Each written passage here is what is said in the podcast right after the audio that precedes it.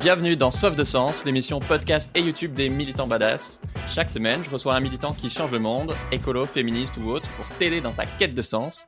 Et aujourd'hui, on accueille Alice Coffin pour parler du génie lesbien. Bonjour Alice. Bonjour.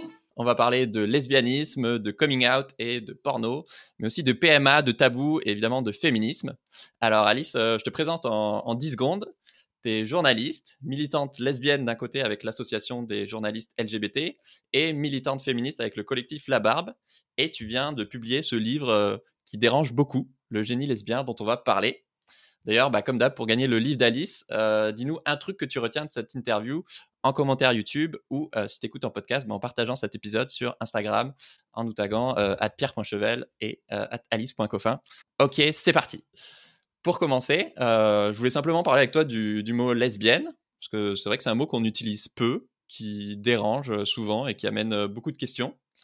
Et par exemple, j'ai découvert en lisant ton bouquin que jusqu'à récemment, bah, si une ado se demandait bah, quelle était son orientation sexuelle et qu'elle cherchait des, informations sur, sur le mot lesbienne sur Google, bah, les premiers résultats, c'était tous du porno. Dans certains pays, on est arrivé à faire changer un peu les, algorithmes, parce que c'est tout simplement aussi une question d'algorithme, mais qui reflète quelque chose évidemment de plus politique, parce que c'est vrai que c'est quand même très, très, très éloquent que tu tapes lesbienne sur Google, sur quoi tu tombes? Sur des images destinées en fait à des hommes hétéros euh, et pas du tout euh, aux lesbiennes et qui renvoie le mot lesbienne uniquement à un contenu euh, à un contenu porno. Donc effectivement, il y a, y a, un truc très problématique pour bah, savoir qui on est. Je pense que c'est moi c'est un peu ce que je raconte dans le génie lesbien, c'est-à-dire que oh, le principal, un des gros obstacles auxquels j'ai fait face, c'est que je savais même pas que ce mot-là, il existait ou qu'il y avait une possibilité de vie lesbienne, d'être amoureuse d'une autre femme, que ça, ça pouvait être un vrai truc dans la vie, qu'il n'y avait pas de. Si tu sais même pas que ça existe, comment tu peux t'identifier comme tel, quoi? Exactement, on peut être que ce qu'on voit, en fait, déjà. Donc, euh, moi, je vois avec mes groupes militants, en fait, quand, même quand on envoie des newsletters, ou si on a le mot lesbienne, en fait, en titre, le truc va en spam directement sur, euh, sur, Gmail. c'est vraiment. Euh, dans l'imaginaire, la façon dont c'est construit, et c'est assez rare en fait un mot, une identité qui soit à ce point-là, c'est c'est vraiment usurpé, quoi, parce que ça veut dire, ça, on, voit bien, quoi, sur Google, mm. c'est-à-dire que le mot lesbienne, qui à l'origine, c'est euh, euh, euh, destiné bah, vraiment aux femmes, des femmes avec des femmes, là, c'est pour des mecs hétéros et tout ça, donc on voit à quel point l'identité a été a été volée, et je pense que c'est vraiment l'histoire d'une invisibilisation aussi, et le, génie lesbien, c'est exactement bah, le contraire, c'est la volonté de rendre visible tout ce qui est tout un pan de l'histoire euh, des lesbiennes justement, de rendre visibles leurs actions dans la société et puis d'expliquer que non, en fait, lesbienne n'égale pas euh, ce que veut bien en montrer. Objet de euh, désir pour les hommes. Voilà, exactement. Et puis même c'est pas, même si c'était pour les femmes, c'est pas que une question de sexualité, pas une question de sexualité en fait. Voilà, mais exactement. T'as toute une histoire. bah, on en parlera après, mais tout un militantisme historique qui, enfin, moi que je connaissais pas du tout, effectivement, que j'ai découvert grâce à ton bouquin. Enfin, tout un champ de, de pensée et de même artistique qui, qui est bien plus large que juste euh, ton orientation sexuelle. Voilà. Je voudrais commencer dans, dans, le vif du sujet avec, euh, avec la PMA. C'est une loi que les gouvernements reportent depuis 8 ans, je crois, en France, et qui fait que, euh, bah, il y a des, des, milliers de, de femmes lesbiennes comme toi qui peuvent toujours pas avoir d'enfants par PMA, quoi. Oui, bah, moi je suis un bon exemple, c'est-à-dire que la première fois qu'on nous a parlé euh, sérieusement, hein, parce que ça fait des années qu'on aurait pu penser euh, dans d'autres pays, c'est voté depuis euh, des décennies cette chose-là. mais la première fois en France qu'on en a entendu parler, c'était en 2012 où il y a eu une promesse de campagne. En fait, ça a été annoncé dans la campagne de François Hollande à l'époque. Moi j'avais 36 ans et maintenant j'en ai 43 et il y a évidemment des milliers de femmes comme moi qui sont dans cette situation-là qui auraient pu bénéficier euh, de l'extension de la PMA à d'autres personnes que des femmes en couple hétérosexuel, mais non. Ça nous raconte comment, en fait, il y a une partie de la population, donc là, en l'occurrence pour la PMA, les lesbiennes, euh, bah, dont on peut faire euh, fi des vies, en fait, dont les vies comptent pas tellement la réalité, parce que la réalité d'une vie de lesbienne, de femme, c'est aussi évidemment qu'il y a une question de temps biologique aussi, de temps humain, individuel, et que euh, en, 8 ans après, 8 ans, c'est énorme à l'échelle mmh. d'une vie. Et ça, l'État, en fait, il l'écrase. C'était une décision qui n'était pas si compliquée à prendre. Le gouvernement socialiste avait la majorité, Hollande avait la majorité partout. C'est pour ça que la PMA est vraiment intéressante à raconter, parce que là non plus, il n'y a pas tant d'occurrences de, ça. De c'est vraiment des premiers ministres qui sont engagés. C'est vraiment euh, un mensonge perpétuel, mais qui nous renseigne, qui n'a rien d'anodin sur le fait qu'on mente aussi à des minorités qui sont mal représentées, qui mmh. sont peu présentes dans les médias, qui sont peu présentes en politique, donc dont la parole ne peut pas être vraiment euh, défendue. Et on en arrive à cette situation qui est quand même euh, catastrophique et humainement euh, mais extrêmement triste pour, pour, pour beaucoup de femmes. Bah ouais, parce que ça veut dire que, euh, je sais pas, si tu es il y a 8 ans, bah, tu te dis, bah, plutôt que d'aller peut-être en, en, Espagne ou, euh, ou, en Belgique où, c'est légal, bah, tu te dis, ah, bon, c'est bon, d'ici 2-3 ans, ça devrait aller, euh, je n'aurai pas besoin de débourser des euh, dizaines de milliers d'euros, parce qu'en plus, ça coûte Et certaines ne peuvent pas le faire, oui, bien sûr. Et ton projet de vie, il, il tombe à l'eau parce qu'on on, t'a menti, quoi. Bah, bien sûr. Ça nous raconte comme euh, nos vies ne valent pas toutes euh, le, même poids euh, pour des, des, gouvernements et ça nous raconte aussi la façon dont on peut essayer de lutter contre ça parce que ça a permis aussi, je pense, de renforcer le militantisme lesbien, donc tant mieux au moins de ce côté-là. Mmh. Ouais. Justement, tu, tu l'évoquais, en, en, 2018, tu t'es invité à l'Elysée avec plein d'associations lesbiennes pour discuter de la PMA pour toutes avec Macron. toi, ce jour-là, tu, tu te clashes un peu avec Macron et tu lui reproches ses, mensonges. Est-ce que tu peux nous, raconter cette anecdote? J'y vais parce qu'on est fin novembre 2018 euh, et qu'une réunion est organisée, notamment, euh, c'est un des gros sujets au menu, sur la question de la PMA. Mais il n'y a aucune association représentant les lesbiennes qui sont conviées, alors que même le sujet les, occupe directement. Donc déjà, premier signe. Moi, j'apprends ça et je dis... Euh, bah, j'en fais part en fait sur des réseaux sociaux en disant mais qu'est-ce que comment ça se fait quoi encore une fois euh, voilà, de la plaque. voilà bon. Et du coup après quelques tractations on est conviés. Nous on y va en disant attention là, on est en 2018, donc ça fait déjà six ans hein, qu'ils nous baladent et tout ça, en disant là, on, ne peut pas ne pas exiger des réponses extrêmement claires. On est déjà euh, euh, un an et demi après l'élection d'Emmanuel Macron qui a dit ça va se faire la PMA, on n'a toujours rien. Et les autres associations LGBT, c'est vrai, sont pas sur la même ligne que nous, disent oui, mais il faut respecter l'institution, oui, mais il faut respecter le président, il faut pas se fâcher, da, da, da. Bon, des choses auxquelles moi je crois pas du tout. Je pense que bien sûr qu'il faut établir un, un, rapport de force qui n'empêche pas d'être courtoise en rendez-vous, mais de poser les choses en disant là, vous nous mentez. La réunion arrive et euh, il nous balade. Je demande une fois, deux fois, j'ai raconté trois fois, bon, est-ce que maintenant, là, on peut euh, commencer à avoir une réponse? C'est quoi le calendrier de la PMA On veut juste une réponse, ça fait... Euh, et il ne répond pas, en fait, ou il répond en tergiversant, il n'y a pas vraiment de date. Donc à un moment, je hausse un peu le temps, mais franchement, je reste quand même correcte, évidemment.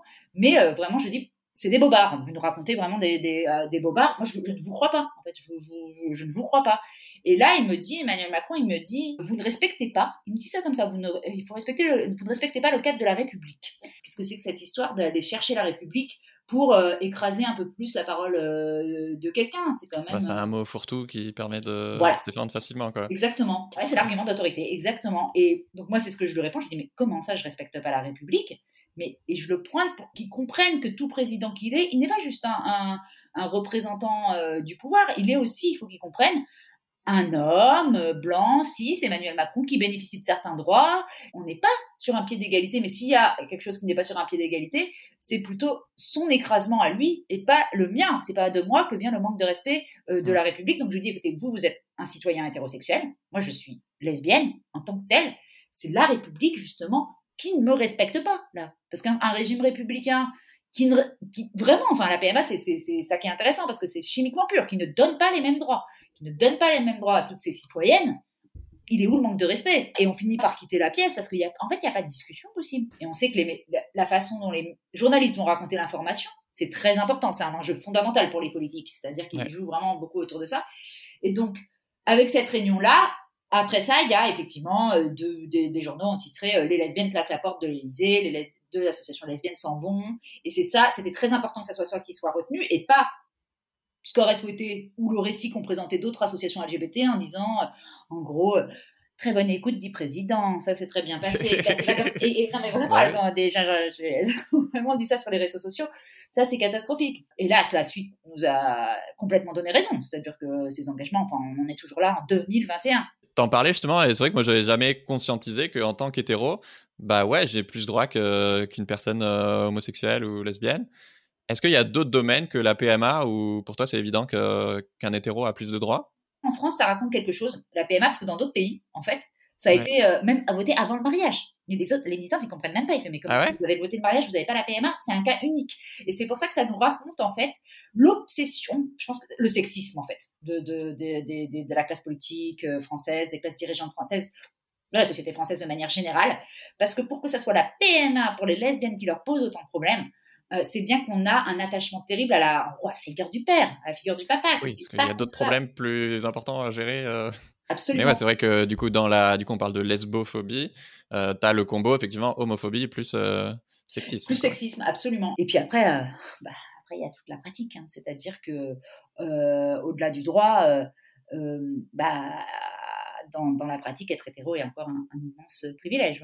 Je me rappelle pendant la, loi du, mariage pour tous, donc il y, a, longtemps, en 2012, moi je sortais avec une militante PS à l'époque et bah, forcément elle voulait que je prenne position alors que bah, moi j'avais pas d'avis, j'avais pas du tout de conscience politique à l'époque et j'étais assez complètement ignorant du, sujet. Et ça me choque aujourd'hui, mais à l'époque j'avais vraiment du mal à comprendre. Euh, pourquoi c'était aussi important. Et j'ai compris bah, tout simplement, juste en me mettant à la place d'une personne euh, homosexuelle, à me dire, mais attends, imagine si on t'empêchait de te marier avec euh, la personne que t'aimes, quoi, et qui est un adulte majeur responsable, etc., et de fonder une famille avec la personne que t'aimes. Et c'est que euh, bah, là, cette semaine, en préparant cette interview, en fait, que j'ai compris pourquoi à l'époque je comprenais pas. Mmh parce qu'effectivement, on baigne dans une société hétéronormée est-ce que pour toutes les personnes qui nous écoutent, euh, selon toi, comment est-ce qu'on peut observer autour de nous qu'on est dans une société hétéronormée? Est-ce que c'est, j'en sais rien, parce que toutes les pubs euh, euh, jouent sur les affects d'un homme par rapport à une femme sur des couples? Est-ce que c'est parce que au cinéma ou dans les séries, ben, on voit une écrasante majorité de couples hétérosexuels ou en tout cas beaucoup moins de couples homosexuels que ce qui représente vraiment dans la population? Est-ce que toi, tu as des exemples comme ça qui, qui ouais, sans arrêt en fait, c'est tout le temps, tout le temps, tout le temps. Et, c'est vrai que c'est ça, euh, une des complications, c'est de le rendre visible, parce que c'est tellement inscrit dans chacun euh, des petits euh, rouages de fonctionnement pas, de la dans les comptes pour enfants, par exemple. Exactement, qu'on baigne dedans. Bah, alors, on parle des enfants, c'est-à-dire ça commence dès le, début. S'il y a un, petit garçon rentre de l'école, de maternelle, tout ça, on va lui dire alors t'as une amoureuse et tout ça. Donc tout de suite, mmh. on va une petite fille, on va lui demander est-ce que t'as un amoureux? Ah ils sont, on va plaquer euh, en fait, on plaque un logiciel hétérosexuel. Ça fait, ça fait bizarre de le dire comme ça, mais c'est vrai. sur les enfants, les pauvres, dès le petit, c'est-à-dire que on a un regard. S'ils voient un petit garçon et une petite fille en train d'être tout euh, sympa et tout ça, immédiatement c'est oh là là, ils sont amoureux. Alors que très souvent, vous allez en plus plutôt avoir ça aussi, de petits garçons qui vont jouer ensemble ou de petites filles qui vont être super ensemble. Personne, ça ne va surgir dans la tête de personne euh, de dire ah tiens ils ont des sentiments amoureux pour un rapport qui va être à peu près le, le, le, le même. On voit la même scénette. Un petit, euh, un petit garçon de 3 ans, une petite fille de 3 ans, deux petits garçons de 3 ans ou deux petites filles de 3 ans, on n'applique pas la même réalité. Donc, on, les formate complètement là-dessus. Enfin, c'est si jeune et tout ça, de dire ça, c'est évidemment euh, mettre tout le réel dans un moule, en fait, euh, hétérosexuel. Et évidemment, après, bah, ça, ça, aboutit à ce que les esprits soient très prêts à ne voir plus que ça. C'est-à-dire, c'est aussi dans des choses un peu plus subtiles que ça c'est dans des choses aussi d'acceptation, par exemple, par l'entourage ou par la société, de valorisation du couple. Moi, j'étais euh, à des moments en couple avec des garçons. Et alors, quand j'étais en couple avec des garçons, il y a un espèce de truc du jeune couple hétéro. C'est vraiment vécu comme euh, le, le, on arrivait à un Graal, quoi. On se sent immédiatement validé. C'est-à-dire si j'entrais euh, au resto, ailleurs, en famille, tout ça, c'est ah, tout le monde s'attendrit et tout ça. On est arrivé quelque part où la société veut qu'on soit et il y a une valorisation très grande. On n'a pas. Si j'arrive n'importe où avec une femme, je sais déjà le départ, c'est déjà une lutte, c'est-à-dire et ça va pas du tout être ah c'est formidable, ah c'est validé, une projection, ça va être au contraire des interrogations, un manque de compréhension au départ parce qu'ils vont pas comprendre forcément qu'on est en couple, après ils vont comprendre mais des réactions, des insultes, euh, des, ah, c'est pas forcément des insultes, c'est mais euh, oui, ben, oui juste des regards de travers, mais, en tout cas rien n'est acquis. C'est-à-dire qu'on sait que c'est une perpétuelle lutte et il mm. va falloir expliquer, il va falloir être sur ses gardes, etc. Sauf évidemment en milieu justement euh, lesbien, hein, où là ça, peut être valorisé et tout ça. Heureusement qu'il y, a aussi ces pentes de vie-là. Mais c'est. Euh, et encore, on est en France, quoi. Enfin, les voilà, c'est ce que j'allais dire. Tu peux mourir pour ça. Exactement, bien entendu. Bien enfin, entendu. être tué, plus exactement. Oui. Justement, tu as, parlé du fait que tu es, journaliste et je, trouve ça trop intéressant le passage que tu racontes où tu as été journaliste chez 20 minutes pendant, des années et tu racontes que quand tu voulais écrire des articles sur le féminisme ou sur euh, le lesbianisme, bah ça passait pas, notamment parce que, euh, je mets des guillemets, euh, t'es lesbienne, donc bah, tu peux pas être objectif, quoi. Sauf que ben, un homme hétéro non plus. Il n'est pas neutre non plus. Il est juste privilégié. Et je trouve ça hyper intéressant quand tu dis bah, que la neutralité, euh, en plus se défendre des médias, c'est juste un mensonge pour décider euh, qui a le droit euh, de parler euh, ou pas. Quoi. Ouais, bah tu l'as exactement bien, bien synthétisé. C'est-à-dire que c'est marrant parce que bon, les hommes hétéros, en fait, ça se pose pas. Ils sont neutres. C'est des humains neutres. Eux, je sais pas, ça ne s'oppose jamais le fait qu'ils puissent être biaisés, que leurs conditions, tout ça. Non. Et en plus, ils connaissent vachement bien le sujet. Et bien sûr, ils connaissent vachement bien le sujet. Et moi, c'est vrai qu'on m'interdisait de traiter de sujets, ils appelaient ça tu ne dois pas parler de sujets qui ont trait à l'homosexualité euh, ou parce que j'étais lesbienne donc, ou, euh, ou, au féminisme aussi vraiment. Moi ça j'allais pas être capable de faire du bon boulot de journaliste alors que d'autres on ne remet bien sûr jamais en cause leur vécu parce que comme je ne suis pas dans la norme dans la norme qui a été érigée mon parcours de, vue, de vie il est perçu par des instances d'une rédaction, par des journalistes, par une direction de rédaction, comme quelque chose à part, qui nécessairement, puisque ça n'est pas dans la norme, j'ai euh, développé euh, une autre pensée, donc on est loin de la neutralité, mais parce que c'est en fonction de la norme. Alors qu'un mec euh, hétéro, évidemment, il est dans la norme, donc lui, peu importe son parcours de vie, ça va. Et ce qui est intéressant, c'est comment on a construit une norme. Pourquoi est-ce qu'on est arrivé à penser qu'effectivement, les, bon, disons, pour faire très court, hein, mais les hommes hétéros, blancs, et eux étaient la norme. Et si on regarde qui occupe les postes de pouvoir en France, qui a accès à cette parole automatiquement officielle. Le parangon, c'est euh, effectivement, on en revient toujours là, la présidence de la République. La présidence de la République, elle a toujours, toujours, toujours été occupée par un homme hétéro, blanc. Donc ça revient à se confondre en fait avec cette fonction-là, alors qu'évidemment celle d'une femme mm. lesbienne va être euh, biaisée et donc non neutre. Donc pour résumer la formule, on dit souvent à l'association des journalistes euh, LGBT dont je fais partie que la neutralité, c'est la subjectivité des dominants. C'est-à-dire qu'en fait, c'est tout autant une subjectivité, mais comme c'est une subjectivité de personnes euh, au pouvoir, c'est vu comme neutre. Ouais. Et ça a l'air de rien, mais s'il n'y avait pas bah, cette pseudo-neutralité journalistique, bah oui, tu dis, on pourrait avoir sur un plateau, plateau télé bah, une, femme, femme lesbienne comme toi qui, qui disent bah, en fait, je peux pas avoir d'enfant ou euh, j'ai loupé euh, ma fenêtre de, de je sais pas comment on dit, de fertilité à cause des politiques qui, qui bafouent nos droits depuis, depuis des années. Absolument. C'est-à-dire que ça, tout ça a une conséquence très forte sur la façon dont on peut se tenir un débat public. J'ai vu que, je vais enchaîner sur le, tu parles des, coming out et les rôles modèles. J'ai vu qu'en Allemagne, il va y avoir le, premier bachelor avec que des femmes euh, lesbiennes. Je sais, j'ai tellement envie de le voir. non mais ça c'est pareil. C'est-à-dire que ça, c'est autre chose. Sur les représentations, euh, quand on parlait tout à l'heure de différences hétéro-homo, mais le rêve, moi j'aurais rêvé d'avoir... Euh, euh, des milliers de films, d'émissions à disposition qui racontent aussi euh, ma vie, euh, mes espoirs, mes relations amoureuses, mes crushs et tout ça. Mais non, tout est, mmh. c'est même tellement fixé sur la fille qui rencontre le garçon ou le garçon qui rencontre la fille. Donc, pas du tout adapté euh, à moi. Et la chance, mais la chance que les hétéros ont d'avoir tous ces, toutes ces histoires d'amour, euh, je, sais, je sais fleur bleue, toutes ces choses comme ça à disposition sur lesquelles ils peuvent se projeter. Sur lesquelles Et moi, non, on nous dénie ça. Donc, c'est dire, en fait, on appauvrit. C'est une volonté aussi d'avoir moins de richesse dans cette vie de l'imaginaire et tout ça. Et on appauvrit complètement ça. Donc, je suis très heureuse que euh, bah, ça change un peu. Mais est-ce que c'est ça reste anecdotique ou pour toi ça, ça, peut avoir un gros impact sur les mentalités? Non, moi je pense que c'est très important et d'ailleurs c'est pas du tout anodin. Enfin, d'une part c'est important, d'autre part c'est euh,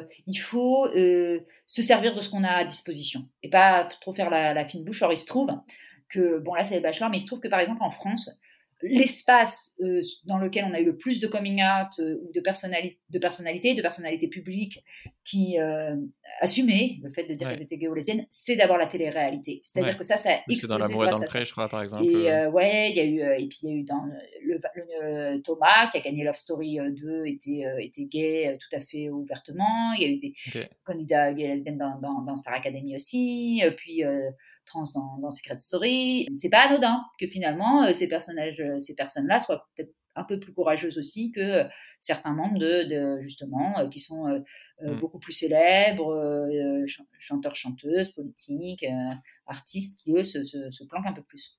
En France, quand, quand quelqu'un fait son coming out, euh, euh, ça choque parfois les gens qui disent euh, Mais on s'en fout, c'est sa, sa, vie privée. Mais justement, tu le dis que bah, toi, par exemple, tu as, perdu 10 ans de vie lesbienne parce que bah, il y avait zéro exemple autour de toi. Tu pouvais même pas verbaliser que tu étais lesbienne parce que tu savais même pas que ça existait. Quoi. Oui, c'est tout, tout, à fait ça. politique. C'est éminemment politique et puis c'est encore une fois toujours, la même chose, c'est-à-dire quelle grille de lecture on applique. Pourquoi est-ce que pour certains c'est comme si euh, dans son coming out ou euh, quand on est euh, lesbienne, gay, c'est étaler sa vie privée? Pourquoi les journaux considèrent par exemple qu'il ne faut pas... pas pour un hétéro quoi. Et bah, alors bah, c'est encore une fois, c'est exactement ce que tu disais, c'est-à-dire que l'hétérosexualité devient invisible tellement elle est euh, l'espèce de bain dans lequel on est censé tous nager. Donc du coup, c'est vraiment euh, les hétéros passent leur temps à faire des espèces de coming out sur leur vie privée, c'est-à-dire, enfin c'est pas le mot du coup, mais à étaler leur vie privée en une des journaux, à placer dans la moindre conversation au bout de trois minutes si c'est une fille mon copain machin. Euh, donc tout le temps, tout le temps, tout le temps, on se rend pas compte qu'ils affichent l'hétérosexualité. Ils le disent, ils font une déclaration d'hétérosexualité euh, en continu, les déclarations d'hétérosexualité surgissent, sauf qu'on ne les prend pas comme telles. Et tu écrit avec euh, beaucoup de justesse. Je trouve que la, familiarité engendre euh, l'acceptation. Donc, effectivement, s'il y avait plein de célébrités ouvertement homo ou lesbiennes, bah, il n'y aurait pas un quart des ados LGBT qui font une tentative de suicide. On reporterait pas la PMA pour tout depuis des années avec bah, les, détresses que ça peut créer. Et il n'y aurait pas autant d'homophobie. Est-ce que, est que la clé, c'est de rendre l'homosexualité banale?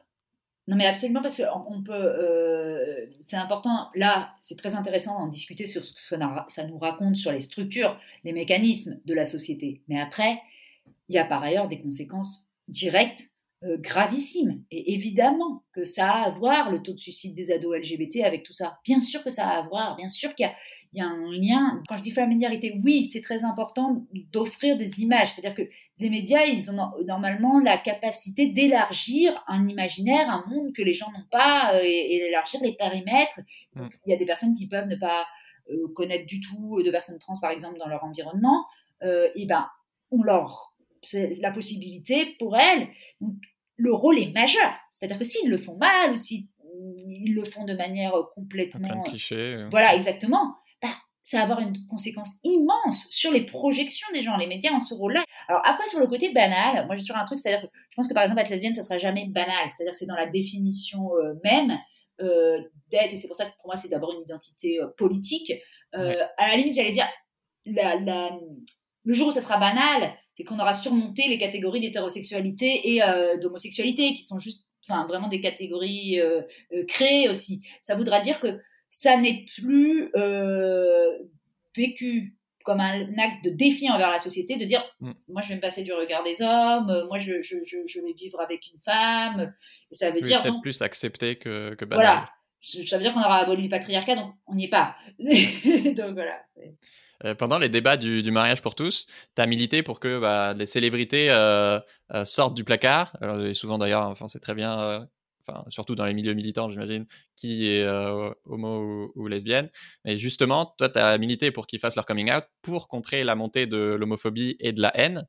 Euh, est-ce que tu peux nous raconter?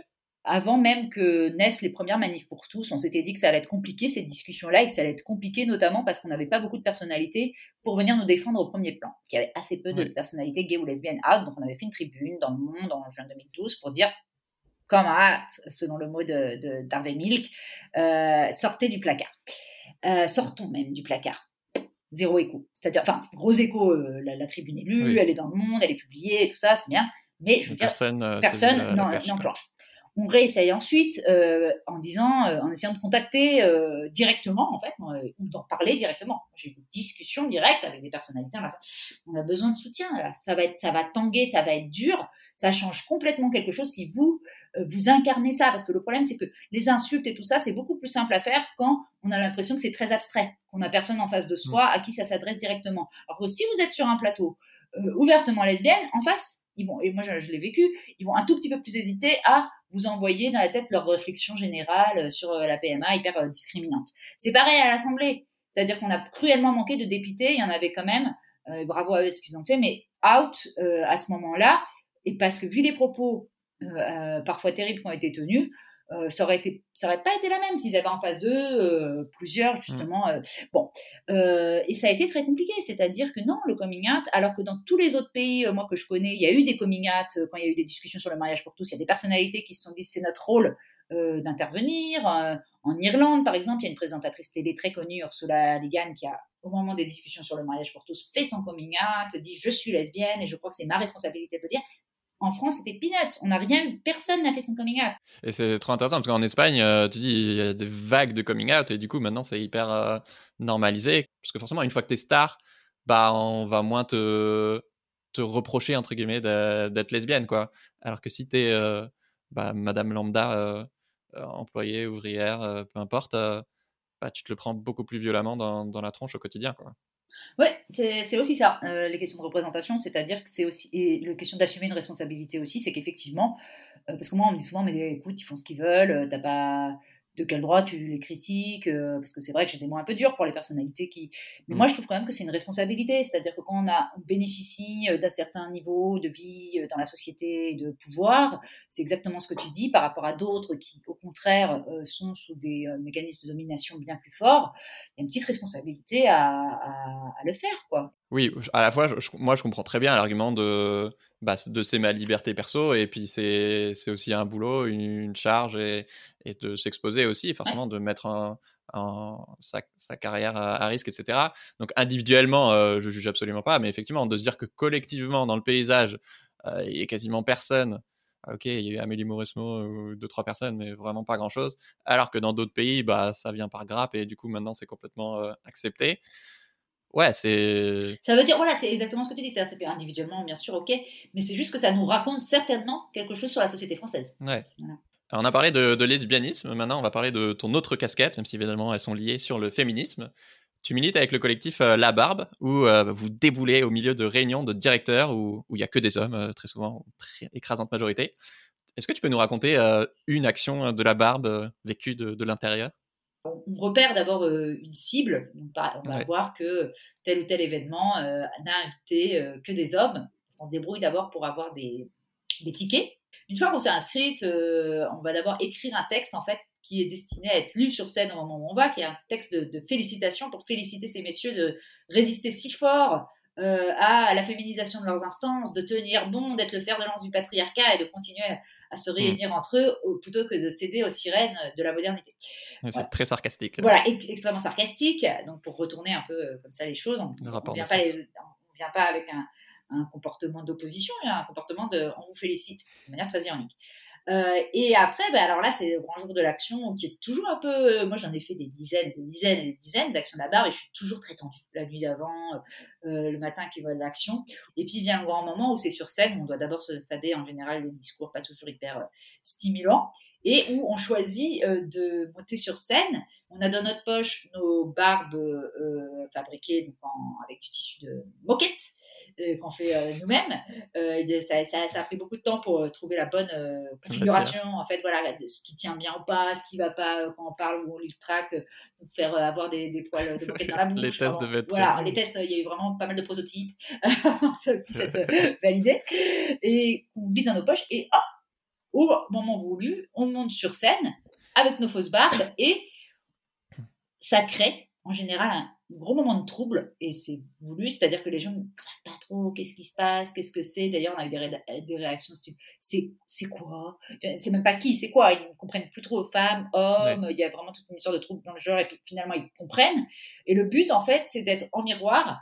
Euh, deux sur scène, par exemple 5-6 hommes qui vont être assis, en général c'est ça la scène, 5-6 hommes qui sont assis autour d'une table ronde et qui discutent, et nous derrière, euh, avec nos barbes et avec nos panneaux qui disent splendide, bravo, pour, et c'est la première étape, je pense, du militantisme, rendre visible l'entre-soi. C'est-à-dire que si on compte pas, si on rend pas visible, toutes ces réunions-là, avant, elles passaient comme ça, personne ne mmh. se rendait même compte. C'était pas une donnée, en fait, de dire, en fait, eh oh, ils sont que entre hommes, là. Donc là, c'est déjà ça. Et puis, après, évidemment, bah, le but est qu'il y ait un changement euh, dans, dans, dans ces pratiques-là. En général, il y a beaucoup de déni, alors qu'ils sont, ils sont vraiment là. Hein. Ils sont là tous les six, tous les dix, en disant, oh, non, vous vous trompez de cible. Nous, on adore les femmes. C'est pas du tout ça c'est sous leurs yeux qu'ils sont comme ça. Et la réaction, évidemment, de dire on adore les femmes, de tout de suite, en fait, placer euh, les femmes dans, sur le plan de l'affectif, de l'émotionnel. Non, mais très bien, euh, euh, l'adoration, mais on n'est pas là, en fait. on n'est pas là dans les, dans les, instances de pouvoir. Ouais, bah, ça en dit long aussi sur, effectivement, on parlait d'hétéronormativité tout à l'heure. Et un moyen d'agir féministe que, que j'ai découvert avec toi et qui a fait beaucoup polémique, euh, c'est de privilégier par exemple la, la culture euh, faite par des femmes, donc que ce soit la, la, musique, les livres. Et dans ton livre, tu écris Je ne lis plus de livres des hommes, je regarde plus leurs films, je n'écoute plus leur musique. j'essaie du moins, et t'explique, j'ai comme d'habitude coupé des petits bouts en espérant, tu me dis si ça change l'esprit. les productions des hommes sont le prolongement d'un système de domination. Ils ont déjà infesté mon esprit, je me préserve en les évitant. Commençons ainsi, et plus tard, ils pourront revenir. Et donc, en gros, on t'accuse de te couper de la moitié de, des œuvres de l'humanité faites par des hommes, alors que bah, pendant toute notre vie, on t'a privé des œuvres pas de la grande majorité des femmes, quoi. Ouais, non, c'est ça. Personne s'est offusqué que, en revanche, qu'on continue à faire ingurgiter absolument que, que, que, des œuvres d'hommes. C'est marrant. Je, le disais là, les, les, les, cinémas viennent de réouvrir et je me disais tiens, j'ai deux gros cinémas à côté de chez moi, voilà, et je me disais ah je vais aller voir. je regarde quand même pour aller voir un film de femmes justement. Je regarde.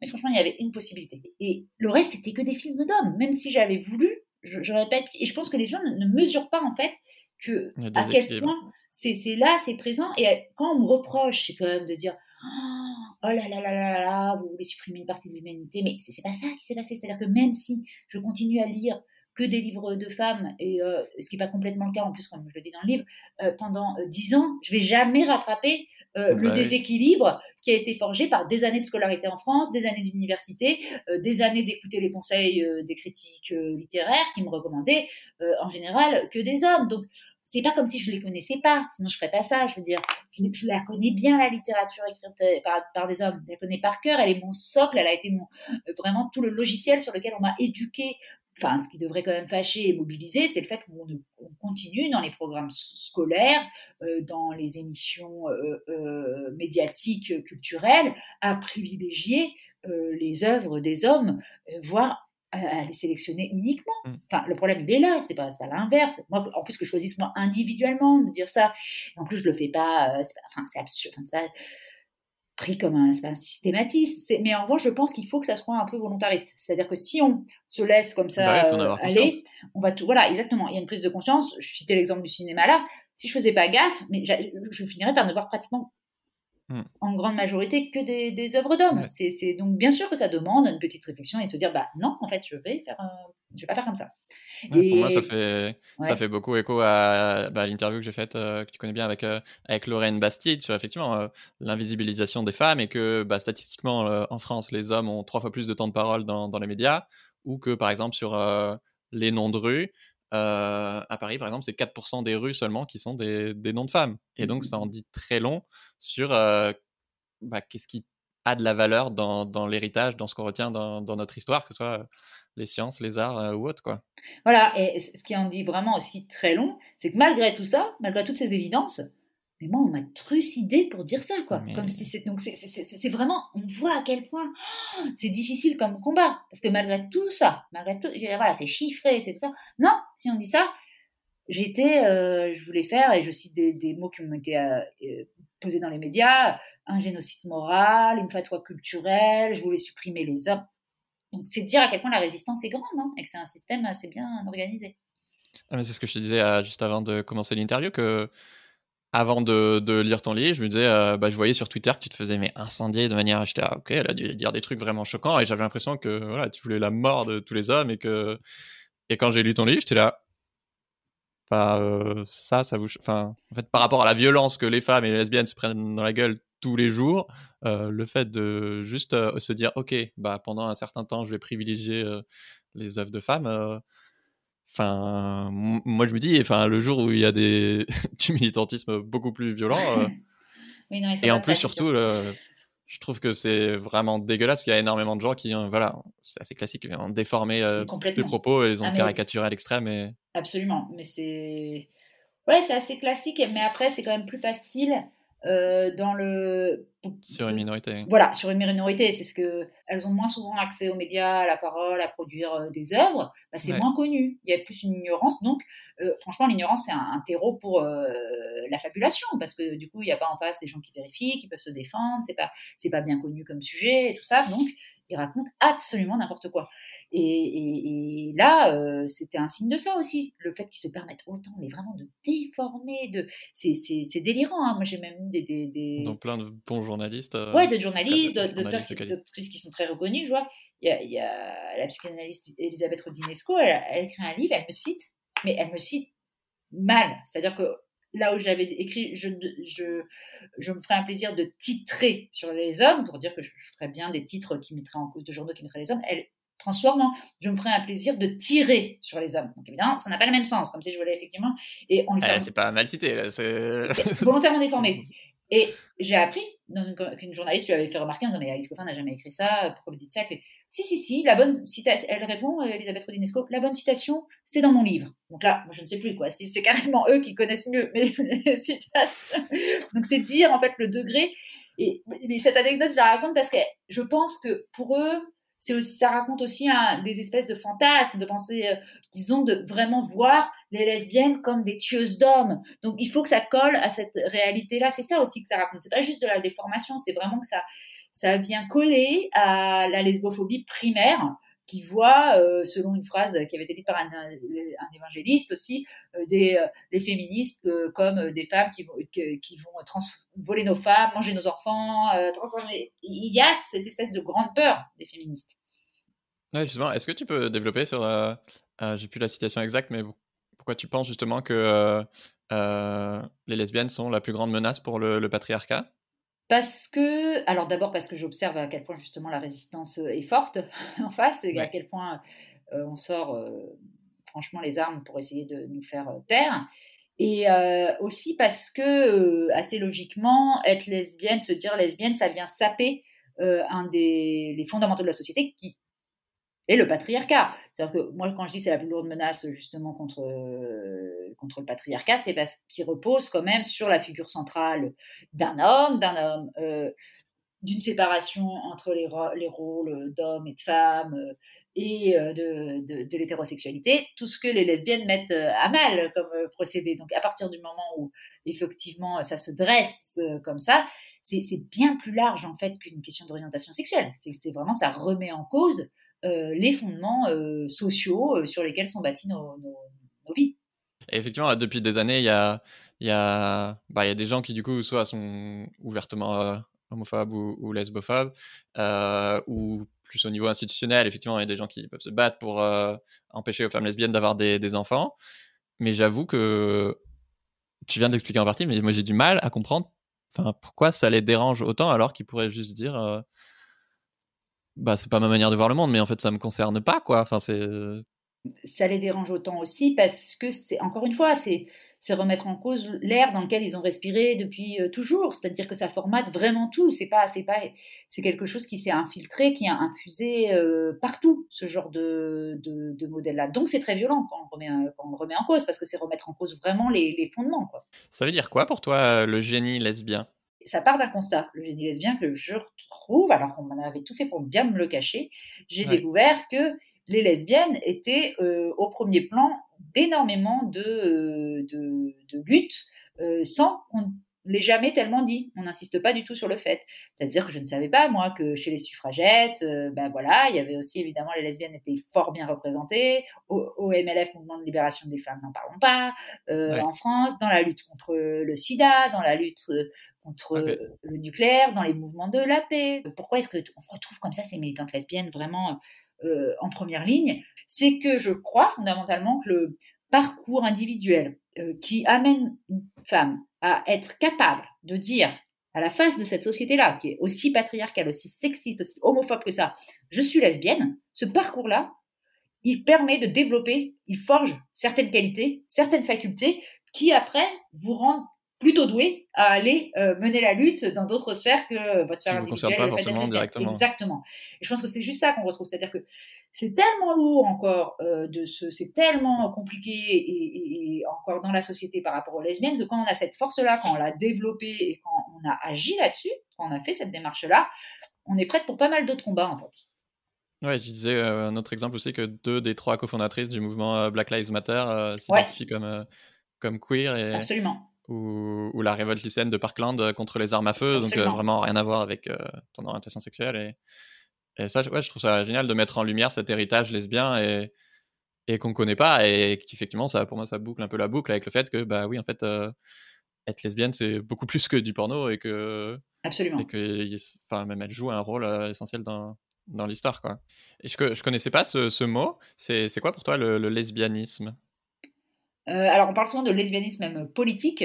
Bah, C'est une manière de dire que euh, être lesbienne, c'est pas du tout cantonné à une orientation euh, sexuelle, à savoir avec qui euh, on couche, mais c'est aussi un système de pensée et de pratique politique, pour toutes les raisons qu'on a évoquées. Voilà, c'est vraiment de dire, ça ne se cantonne pas à ça, que évidemment, la société étant construite telle qu'elle est, à partir du moment où vous dites que vous ne, en gros, vous n'avez pas choisi de passer votre vie avec les hommes, c'est une politique. Aujourd'hui, tu es, élu écolo au Conseil de Paris. Euh, alors, pour info, la politique est arrivée euh, après avoir écrit le livre euh, un peu par hasard, apparemment. Est-ce que là où tu as l'impression d'arriver à faire bouger les lignes? Ouais, beaucoup plus que ce que j'escomptais et beaucoup plus que ce qu'on nous fait croire, en fait. C'est ça qui est, intéressant. C'est-à-dire que maintenant, je me méfie énormément du discours qui consisterait à dire que souvent, même les militants, les militants entreprennent. c'est complètement vain d'aller en politique, ça sert à rien. De toute façon, euh, mieux vaut euh, privilégier d'autres terrains. C'est pas vrai. Et je pense qu'il y a un intérêt à construire ce discours-là pour éviter que certaines personnes, justement, s'engagent en politique. Euh, moi, je l'ai vu très rapidement. Ça fait un changement énorme. Genre, concrètement, tu as, bah, quelque chose en tête ou... bah, Tout le temps, quoi. Enfin, au Conseil de Paris, sur la question du, de Christophe Girard, qui était adjoint à la culture, alors qu'on connaissait ses liens de proximité avec l'écrivain pédocriminel Gabriel Matzneff personne n'allait rien dire, quoi. Ça allait se passer comme ça, et qu'il a fallu réagir.